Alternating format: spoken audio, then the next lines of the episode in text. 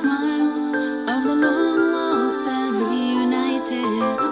You see tears of parting ways and fears of loneliness for the ones left standing on the pier.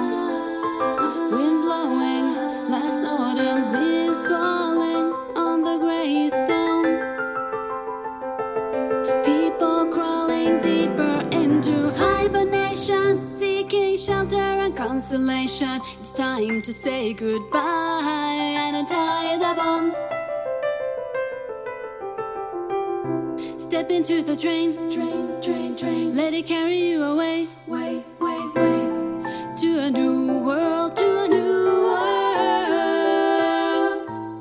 See the landscape flashing by.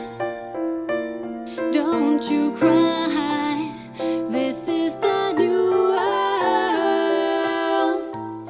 maybe today.